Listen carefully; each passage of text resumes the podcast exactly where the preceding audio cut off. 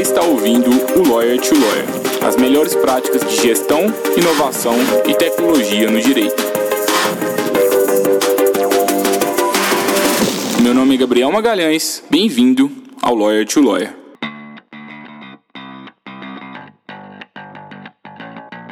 Esse podcast é oferecido pela Free Law, a forma mais segura para que o seu escritório de advocacia contrate advogados online e sob demanda.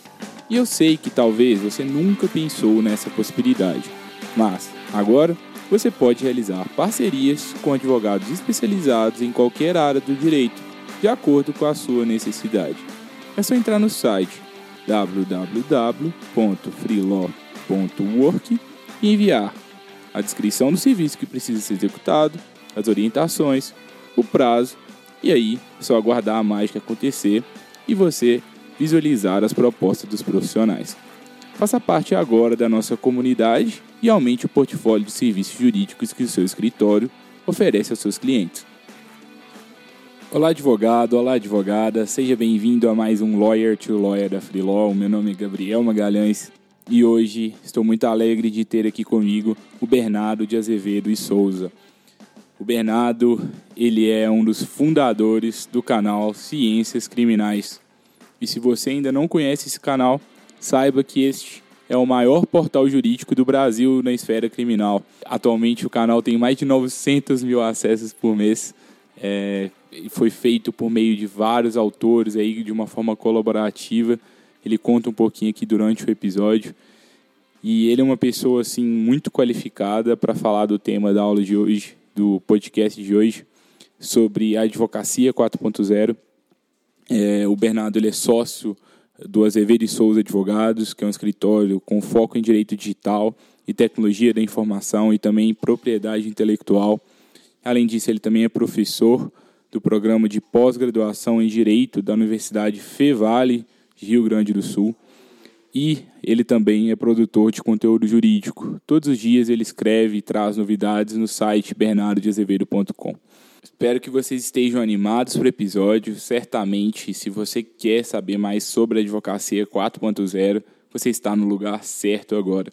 E se você ainda não se cadastrou no seu player favorito de podcast para que você receba os próximos podcasts do Loyal to Lawyer em primeira mão, se cadastre e também deixe um review para a gente. E ao final do episódio, se você gostar, fala com a gente nas redes sociais e também compartilhe esse conteúdo com outros colegas advogados e advogadas. Esse episódio de hoje a gente gravou à distância, então em alguns pequenos momentos pode ser que tenha alguma interferência no áudio, mas nada que vai interferir a qualidade do episódio. Oi Bernardo, seja bem-vindo ao Lawyer to Lawyer, é um prazer estar te recebendo aqui hoje, estou bem ansioso pela conversa. Olá Gabriel, tudo bem? Prazer é todo meu de estar participando do podcast e também podendo contribuir com algumas inquietações, alguns temas relacionados a este novo mundo do direito que estamos vivendo. Legal, Bernardo. Conta um pouquinho da sua trajetória, assim, para o colega advogado que está te escutando, né? Você já, já tivemos a oportunidade de conversar informalmente um pouquinho antes do podcast. Você me disse que sua jornada começou em 2014, né? E você criou aí um dos maiores blogs jurídicos é, do Brasil, né? Como que foi isso? Por que, que você fez isso? E como que você começou a entrar mesmo nesse mundo de, das novas tecnologias no direito? Perfeito, Gabriel. Ah, é um prazer estar falando com os ouvintes. Eu sou advogado já tem mais de uma década e eu minha formação é, muito tempo sempre conectando o background entre o direito e a tecnologia. Então sempre foi um dos meus temas de maior pesquisa, maior estudo, né? Eu tenho uma trajetória aí com mestrado e, e, e, pós-graduação na área do direito, focado nas ciências criminais e também uma pós-graduação em direito digital. Mas sempre busquei conectar todas essas temáticas relacionadas ao direito, tecnologia e mais recentemente com, a, com essa nova advocacia que nós estamos vivenciando. E sobre a questão do blog, hoje uh, eu hoje o canal Ciências Criminais, que foi o blog que eu fundei em 2014, né? Hoje é um dos maiores portais jurídicos do Brasil e voltado para a discussão de temas importantes das ciências criminais, né, que abrange uma série de campos, uma série de áreas, como a advocacia criminal, o tribunal do júri, a sociologia criminal, o direito penal, o processo penal, uma série de outros campos. E o objetivo é trazer conhecimento especializado, conteúdos práticos de colegas, de profissionais de advocacia todo o Brasil, que trazem as suas inquietações, as suas angústias e compartilham experiências práticas com os, os leitores. Né? Hoje nós temos aí um tráfego mensal mais ou menos de 800 mil acessos e tem crescido mês a mês e a gente está muito feliz aí com os resultados decorrentes dessa, dessa produção de conteúdo, dessa difusão de, de conhecimento e todos os resultados que tem gerado deste, deste trabalho. É, o legal, né, Bernardo, porque dentro, do, dentro dos, dos ramos do direito, né, o direito criminal certamente é um dos mais conservadores ainda, né? Muitas pessoas acham que é quase impossível conseguir fazer marketing nessa área, porque é, quem que vai fazer um boca a boca, né? Um, um, uma pessoa que está sendo acusada ali no, de algum processo criminal indicar para outra. Muitas, eu já escutei muitas pessoas falando que é complicado é, captar novos clientes nessa área e você está dando um exemplo de que é, é, é sim possível fazer isso, né? Perfeito. É, o canal Seus Criminais, uh, até onde eu tenho conhecimento, foi o, o primeiro grande portal a focar exclusivamente na área criminal. E hoje eu tenho visto várias iniciativas, vários outros projetos que envolvem também a, a área, né? e muitos colegas advogados, inclusive, que têm trabalhado com a produção de conteúdo, com marketing de conteúdo, e têm coletado resultados fantásticos dessa, dessa difusão de conhecimento, né? inclusive fechando contratos, recebendo oportunidades para palestras, convites para seminários, etc. Tudo baseado nessa, nessa ideia de compartilhar o conhecimento com os demais colegas, demais amigos, e isso tudo tem gerado toda essa gama de oportunidades. Legal, Bernardo. E você aí com você costuma dar muitas palestras aí sobre o tema da advocacia 4.0 e também sobre esse novo mundo do direito, né? Quais coisas vocês acham? Quais você acha que são os maiores desafios assim dessa nova advocacia? E também quais são as oportunidades que você vê assim nesse novo mundo assim hoje? Excelente, Gabriel. Uh, eu tenho pesquisado muito sobre uh, as novas tecnologias voltadas para o universo jurídico e, sobretudo, para a advocacia. Uh, pelo menos desde 2017, eu tenho feito muitos cursos voltados para futurismo, novas mentalidades e como a gente pode compreender, então, os desafios do, do, do mundo jurídico como um todo. E o que eu tenho percebido, uh, e até muito em conversa com colegas também, que a gente está vendo agora uma, um cenário em que a tecnologia é pro, provavelmente o maior desafio né, dessa nova advocacia. Nós estamos percebendo os impactos da, da, tecnologia no dia a dia. Hoje temos uma gama de startups é, fo, focadas no segmento jurídico, que são chamadas de Lawtechs e Legaltechs, que têm ofertado, oferecido soluções tecnológicas para aprimorar os serviços jurídicos. E o crescimento é realmente impressionante. Em dois anos, segundo dados da B2E, nós tivemos um crescimento de 300%, o que demonstra que este mercado está em clara ascensão, com produtos, serviços voltados para aprimorar o trabalho dos advogados como um todo. Uhum. E o que, que, você acha que essas novas empresas assim, estão impactando assim, no, no direito atualmente? Eu tenho percebido uma, uma série de, de frentes de atuação, novas empresas, startups que envolvem áreas como analytics, jurimetria, que é provavelmente um dos campos talvez de maior impacto. Nós enxergamos aí um, vislumbramos um futuro no qual o cliente eh, chegará no escritório, narrará o problema dele, né, a demanda, e o advogado terá à disposição um software capaz de fazer uma análise preditiva e potencializar o caso, e inclusive ter um prognóstico do percentual uh, de acerto daquele caso, percentual de chance que aquele caso tem de ser bem sucedido. Essa é uma tecnologia transformadora, nós estamos ainda numa fase mais embrionária dela, não chegamos nesse cenário, nesse nível de acurácia, mas eu tenho conversado com algumas startups, eles estão muito nesse sentido, neste caminho, uh, oferecendo uh, soluções já mais embrionárias, mas buscando já aprimorar cada vez mais esse cenário, as suas tecnologias, os seus softwares, para chegar nesse nível de acurácia, nesse nível de precisão e aumentando então dos advogados a, a capacidade né, de, de tomada de decisões. Então este é um grande campo né, do analytics, geometria. Temos outros campos como a questão relacionada a soluções alternativas de conflitos. Uma série de iniciativas estão buscando agora evitar que as demandas sejam judicializadas, buscando alternativas de solucionar o problema e tem várias iniciativas que estão coletando já os primeiros resultados decorrentes de todas essas novas práticas. O Bernardo, quando eu converso desse tema, assim, né, primeiro eu achei bem interessante sua fala, né, acho que estão surgindo muitas novas tecnologias mesmo com que realmente às vezes até assustam a gente, né? Principalmente as pessoas que estão mais distantes ainda desse mundo. Só que assim, por outro lado, né, depois que você começa a entrar um pouco mais e conhecer mais essas novas tecnologias, a gente também começa a perceber que várias dessas coisas ainda não são realidades, né? E aí alguns advogados, principalmente acho que de escritórios pequenos, é, já me relataram, né, que possuem dificuldades mesmo em encontrar o que, que eles podem fazer na prática para já usar algum tipo de tecnologia. Por quê? Porque a maior parte das tecnologias que existem ou ainda estão em fase embrionárias ou elas são muito feitas para escritórios grandes, né? O que, que, você acha sobre isso? Você acha que um escritório pequeno ele pode estar utilizando alguma, alguma tecnologia na prática? O que, que você acha que ele já pode estar fazendo assim para aumentar a eficiência do escritório dele?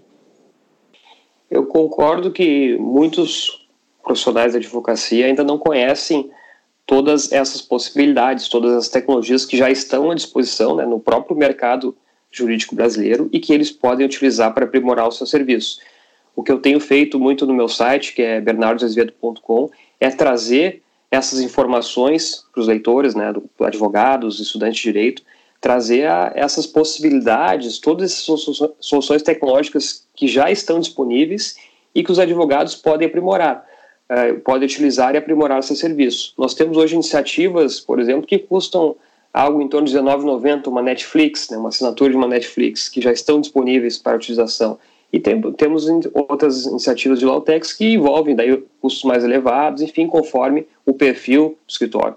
Mas hoje todos os advogados podem utilizar esses, essas uh, novas sistemáticas, essas novas ferramentas e coletar os resultados advindos disso. Então nós temos tanto softwares que otimizam a gestão do escritório, como temos softwares aí que podem a, automatizar documentos, trabalhos repetitivos, rotineiros, e com isso o advogado ganhar tempo e ter mais tempo de dedicação para o seu cliente e uma série de outros novos projetos que ele pode desenvolver em decorrência desse tempo que ele economiza é, terceirizando atividades ou mesmo automatizando algumas tarefas.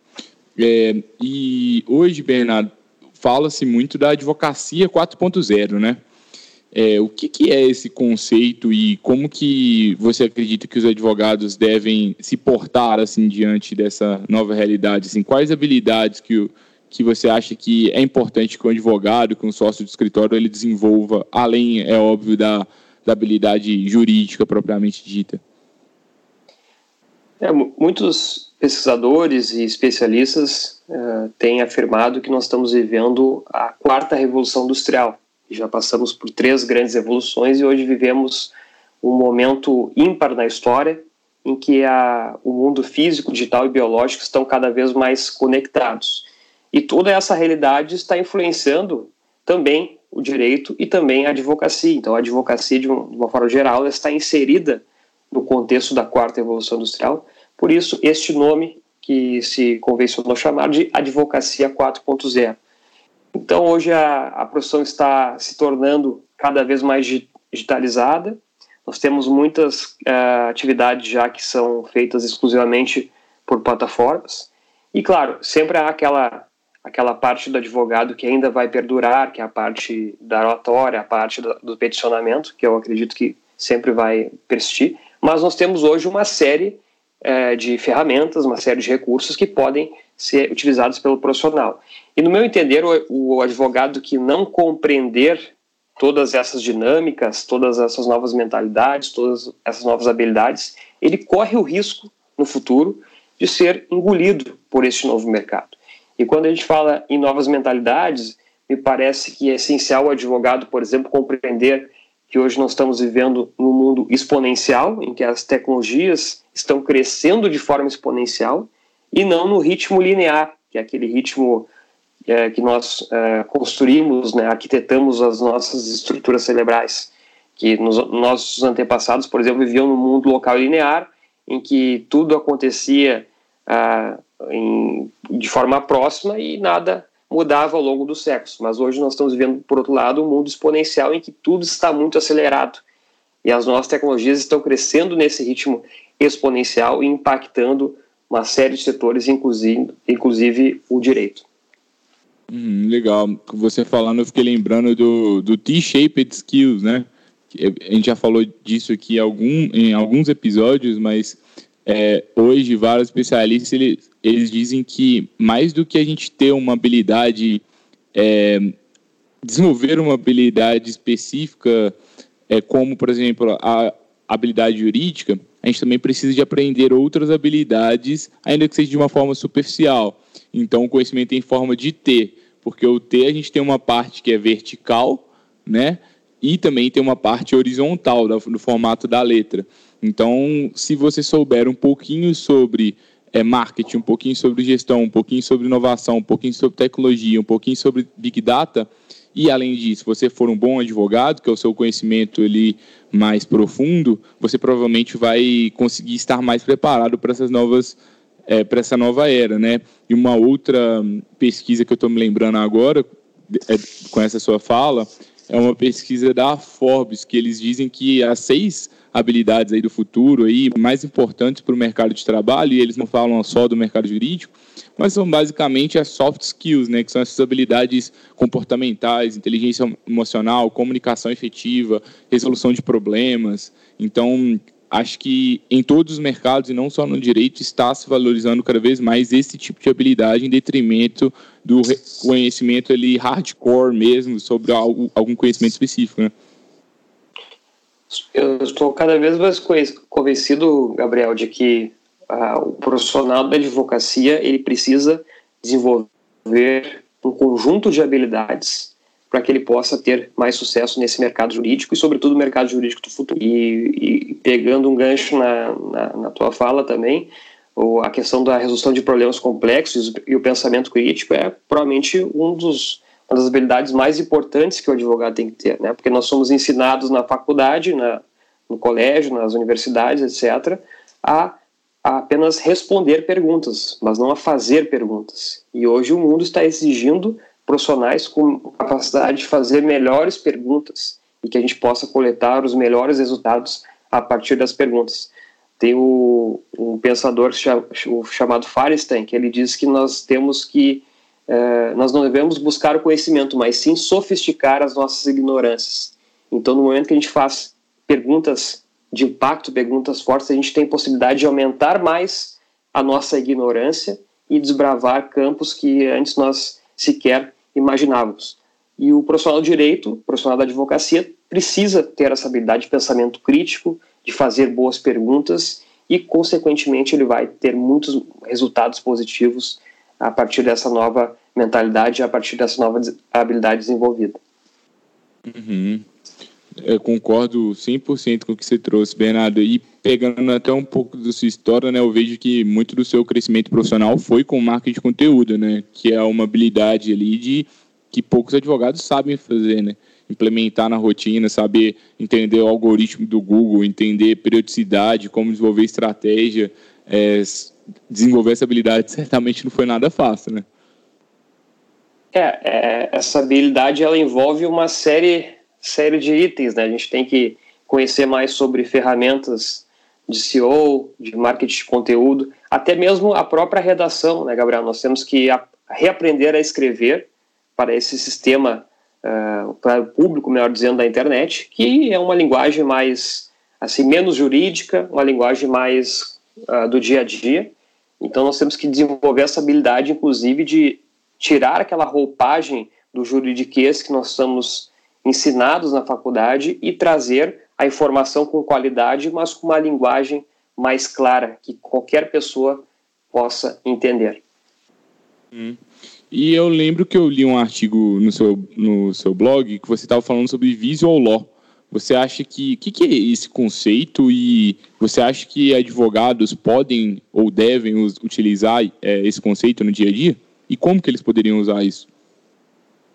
O visual é um conceito e vem sendo bastante difundido uh, nos Estados Unidos e agora tem chegado aí, pelo menos até onde eu tenho conhecimento, nesses últimos dois anos aqui no Brasil. Nós temos uma série de empresas que já estão utilizando as técnicas de Visualol, que é basicamente a, o Visualol é a utilização de elementos visuais em petições. Dá para também utilizar em contratos e uma série de outros documentos, mas eu tenho visto essa utilização em petições, ou seja, os advogados uh, cientes de que os, os magistrados estão cada vez lendo menos, dada a quantidade de processo, estão buscando novas formas de se comunicar com os magistrados, novas formas de trazer a pretensão do cliente de uma forma mais clara, de uma forma que os, os juízes consigam compreender naquele universo infindável de processos que eles têm à disposição para analisar, que eles consigam compreender a demanda e fazer uma análise já uh, imediata e, e, não sim aquela análise que era deixada para depois por conta daquelas uh, quantidades infindáveis de folhas que muitos advogados utilizam. Então o Visualó tem esse, esse viés de trazer elementos visuais com alto poder de impacto que eles possam assim somar com a parte escrita e com isso ter mais resultados para convencer o magistrado.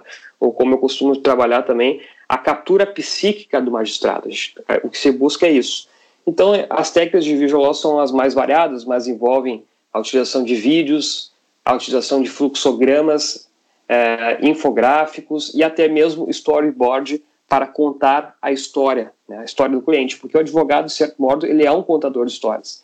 Ele conta naquele espaço de texto que ele tem à disposição, aquela manifestação, ele conta a história que o cliente está trazendo. E ele tem a obrigação de contar a melhor história possível para uh, coletar, então, conseguir o melhor resultado para aquele caso. Uhum, legal. Eu acho que a gente até escreveu um artigo, talvez um pouco semelhante com o que você está trazendo, Bernardo. A gente escreveu um artigo no blog da Freelaw que o título é o seguinte: Por que, que toda petição deve ser feita em Word? Alguém, antigamente, né, era a única forma que existia, mas hoje, com o tanto de recurso novo que existe, por que não incrementar algo novo para tentar aumentar o, aumentar o êxito e facilitar a vida do magistrado também para analisar o caso? Eu lembro que no, é, saiu uma notícia no Migalhas, acho que deve ter uns dois anos, de um, de um escritório que conseguiu é, reverter um recurso, ele colocou um QR Code e aí o juiz conseguiu entender com mais facilidade.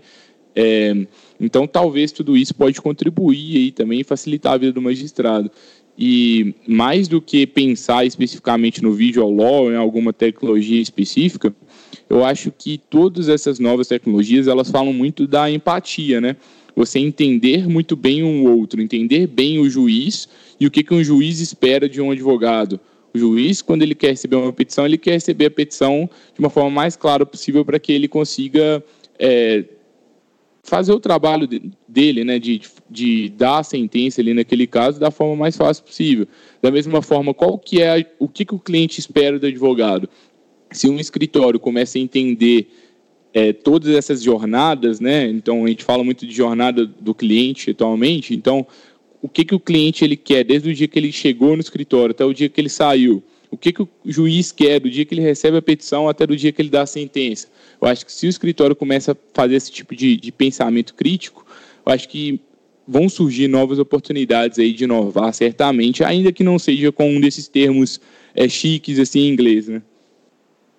Excelente, Gabriel. E até aproveitando essa questão da empatia que tu mencionaste, uh, um, um, possível uso de uma, uma técnica de visual, por, exemplo, no contexto, trazer o contexto da advocacia criminal, mas suponhamos que eu tenha um cliente uh, que foi preso, está num presídio X, eu posso, além dos argumentos em texto, por exemplo, trazer um infográfico onde que eu posso apresentar isso de forma ilustrada, dados daquele presídio e demonstrando, por exemplo, o, o, o nível de, de, de reincidência que aquele presídio traz, as pessoas que, que, que estão lá oferecem, ah, o, o, os riscos de tuberculose, por exemplo, que é uma doença que se propaga dentro dos estabelecimentos prisionais, e também até mesmo o número de pesos provisórios, ou seja, tem uma de sentença definitiva que estão lá demonstrando tudo isso com esses números, com essas informações, que naquele caso específico, o meu cliente, por exemplo, o magistrado precisa ter a empatia de compreender aquele cenário a partir das informações textuais e visuais daquele infográfico e, com isso,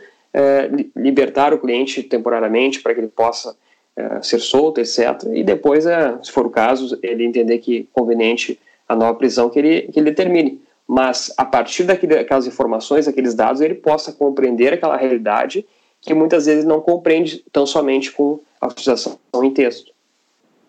Muito, muito legal, Bernardo. Acho que certamente vai servir de exemplo aí para muitos colegas que estão nos escutando. E assim, a gente falou muito aqui da advocacia 4.0, direito e tecnologia, novas habilidades, novas possibilidades aí para os advogados. Mas eu queria saber também, Bernardo, o que, que você acha que os advogados estão mais errando atualmente? Assim, quais são os maiores erros que você vê é, em escritórios de advocacia e advogados? E o que, que você acha que eles podem começar a fazer assim, amanhã para melhorar, nem que seja 1%? Eu tenho visto que muitos advogados simplesmente ignoram essa realidade, ignoram os fatos, todo este universo de startups que estão agora se promovendo, se divulgando, divulgando seus serviços, e simplesmente ignora essa realidade, como se essa realidade não fosse impactar o mercado ou não fosse atingi-los. E o que eu vejo é um movimento de novos advogados agora também buscando saber mais sobre este novo mundo do direito. E uma série de colegas com que eu tenho conversado, que antes uh, simplesmente ignoravam esse, esse tipo de assunto, de novos recursos, novas tecnologias, estão agora buscando conhecimento e buscando, inclusive, aplicar essas novas técnicas em seus escritórios. E eu vejo isso com muito bons olhos, porque eu acredito que o advogado deve enxergar a tecnologia não como ameaça, mas como oportunidade. Eu estou convencido de que todos esses novos recursos, todas essas novas startups, elas estão trazendo oportunidades e que os advogados souberem aproveitá-las, eles vão ter muitas chances no novo mercado, né, no futuro mercado jurídico e vão poder então alçar voo neste novo universo. Então, o, o que eu penso é que o advogado deve enxergar as novas tecnologias como oportunidade e não como ameaça. E os colegas que têm feito isso, os advogados que têm ah, absorvido já essa compreensão, já estão começando a coletar os resultados. Então, a partir de amanhã, por exemplo, o advogado que está agora ouvindo pela primeira vez este tema, eu sugiro que esse advogado comece a ler a respeito desses novos temas, a frequentar eventos do ecossistema empreendedor e tenho certeza que após alguns meses já em conhecimento, em contato com esses, uh, esses domínios, ele terá certamente uma visão mais apurada e mais aprimorada sobre este novo mundo do direito. Muito, muito bacana, Bernardo. Você acha que para quem quer aprofundar assim mais, além do, de ir nos eventos, é, ler sobre isso, você tem mais alguma outra dica? Eu acredito que a, a leitura é fundamental e, inclusive, eu indico sempre as obras do professor Richard Susskind, que ele traz uh, como ninguém uh, os problemas, os desafios da advocacia, trazendo uma, uma ótica britânica, né? mas também sempre conectando com o mundo como um todo. Então, uh, os as vários países que atuam neste ramo, ele sempre traz algumas informações importantes. É um ponto de partida interessante a leitura de, de bibliografia especializada. Aqui no, no Brasil, nós temos alguns livros já publicados, né, uh, pela Future Law, ali em parceria com a Thomson Reuters, que trazem essas novas abordagens, essas novas discussões. Então, são obras que eu recomendo e tenho sempre indicado para aqueles que querem uh, compreender a visão brasileira, né, a perspectiva brasileira sobre esses novos temas. E, claro, eu penso que é fundamental comparecer nos eventos, ter contato uh, com as startups. Por exemplo, nós temos várias iniciativas de Demo Day, Agora teve uma recente aqui no Rio Grande do Sul, aqui em Novo Hamburgo, onde que algumas startups mostraram seus serviços. Então, esse tipo de evento é fundamental o advogado comparecer até para ter contato prático com aquele mundo e ver que aquelas coisas, aquelas iniciativas, aquelas funções já estão acontecendo na prática. Legal, Bernardo, concordo 100% com o que você trouxe e eu acho que algo que pode somar isso também, eu não sei se você concorda, mas eu convido muito que os advogados frequentem eventos fora do direito também. Porque, em geral, eu acho que, assim, dizem muito que os países subdesenvolvidos são reflexo dos países desenvolvidos. Então, a tecnologia que está lá nos Estados Unidos hoje é o que vai surgir aqui daqui a cinco anos. E eu acredito que a lógica também é, é, é, verdadeira quando a gente compara o mercado jurídico com os outros mercados. Geralmente, a inovação no mercado jurídico vem depois dos outros mercados. Então, se a gente aprende com outras empresas que estão liderando outros segmentos e considerando que um escritório de advocacia é uma empresa de prestação de serviços, a despeito da discussão de mercantilização que eu não, não quero entrar aqui hoje, é, mas todo escritório ele precisa de aprender esses conceitos que já são utilizados em outros setores aí da economia e geralmente as discussões nesses outros setores elas são muito mais profundas do que o que acontece nos eventos jurídicos, né? Eu concordo plenamente é, com você, Gabriel, nesse, nesse ponto. Eu tenho frequentado muitos eventos é, de empreendedorismo, inovação, tecnologia, fora do, do, direito, e esses eventos a gente sai, é, geralmente, deles com uma outra visão, um, outro olhar, e, e, perfeitamente podemos adaptar essas novas, essas novas experiências, novos insights para o contexto do direito. Mas eu concordo que é fundamental que os advogados frequentem outro tipo de, de evento que não voltado à, área jurídica, porque a gente pode assim conseguir cada vez mais desenvolver, né, desenvolver a nossa a nossa a nossa habilidade e se tornar assim profissionais multidisciplinares, que eu penso que é hoje fundamental nós dominarmos uma série de domínios para que a gente possa cada vez mais aprimorar os nossos serviços e ser melhores profissionais. Legal, Bernardo. Eu acho que hoje não tem muita desculpa, né? Então o Bernardo mesmo ele fez uma, uma atividade muito bacana, né? Que ele entrevistou diversas empresas de tecnologia lá para o blog dele. Então, quem quiser conhecer diferentes startups, ele fez uma curadoria de startups lá bem legal. A B2L também tem um radar de, de Lotex e Legaltex, é só entrar no site deles. Se você quiser é, participar da B2L, é só pedir para você entrar também, que é super aberto os grupos. Da mesma forma, diversas comissões de, de startups nas OABs estão surgindo, é, então é possível que você também entre por esse meio. E aqui na própria Freeló a gente produz muito conteúdo. É, esse podcast, salvo engano, é o número, 20, é o número 28 ou 29. É, então já temos 29 horas de conteúdo praticamente. É, a gente também tem um curso online no YouTube que a gente traz tecnologia e inovação na prática para advogados. E já temos mais de 100 artigos publicados no nosso blog. Então, quem quiser realmente estudar e aprender, é, não falta é conteúdo. Agora, é, um, um, risco também, né, um cuidado que eu gostaria já de alertar vocês é que cuidado para vocês não fiquem só estudando. Porque se você ficar só estudando, é, não vai acontecer a mudança que você quer. É importante que você faça as coisas. Então, execute testes é, porque é assim que surge a inovação. Se você ficar só estudando, você vai virar um ótimo teórico sobre inovação, mas dificilmente você vai conseguir criar um novo modelo de escritório de advocacia. Perfeito, Gabriel. É, eu concordo plenamente. Nós temos hoje, o conhecimento hoje está à disposição de todos, ao alcance de um clique. Nós temos uma série de cursos gratuitos, uma série de iniciativas que podem ser acessadas por qualquer pessoa que tenha interesse. E, ao mesmo tempo, como tu mencionaste aí, a gente não pode deixar a nossa mente obesa. Nós temos que aprender aquele conhecimento, mas já aplicá-los, né? utilizá-los na prática, porque é isso que vai fazer toda a diferença, e não apenas absorver o conhecimento, mas sim uh, utilizar ele no dia a dia, no cotidiano forense, ou mesmo iniciativas como uh, startups e criação de novos negócios. Muito legal, Bernardo. Gostei demais da, da conversa com você. Começamos lá falando sobre direito e tecnologia, falamos das, da advocacia 4.0, das novas habilidades que o advogado precisa de ter nessa, nessa nova fase do direito, falando de visual law.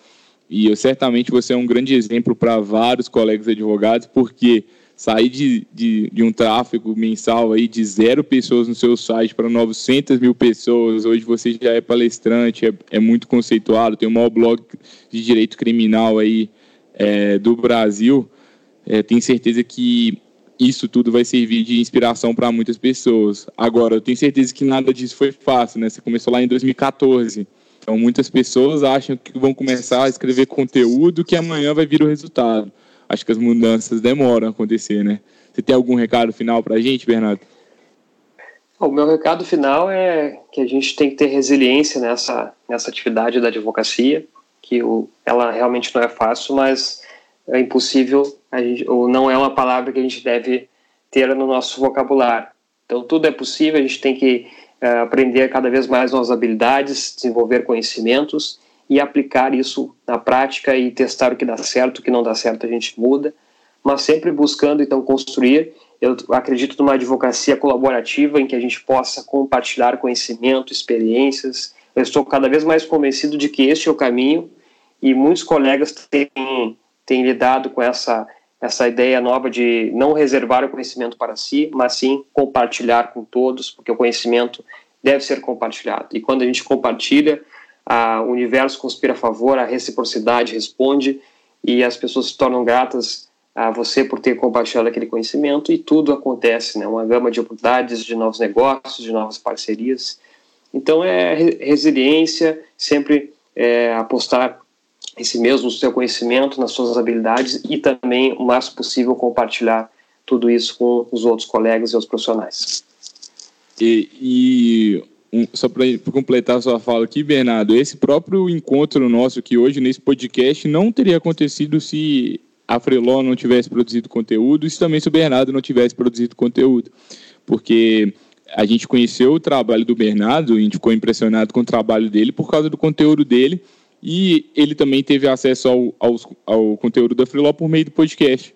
Então acabou que é, quando você produz conteúdo, você pode surgir, você pode ter novos clientes para o seu negócio, novos parceiros, é, existem muitas possibilidades, então é só ir aos poucos, né? Só que lembre-se, talvez não vai ser na primeira semana que você vai começar a ter resultados.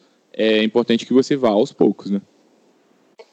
Perfeito, Gabriel. Uma, com certeza a gente pode estar falando de uma admiração recíproca aqui, mútua, em que nos conhecemos em, em razão dos conteúdos publicados e a partir daí já formando essa parceria, esse coleguismo e todas as oportunidades que podem ser geradas a partir deste contato. Então é um prazer estar falando com vocês e, e podendo contribuir com o blog, com os, os ouvintes de vocês.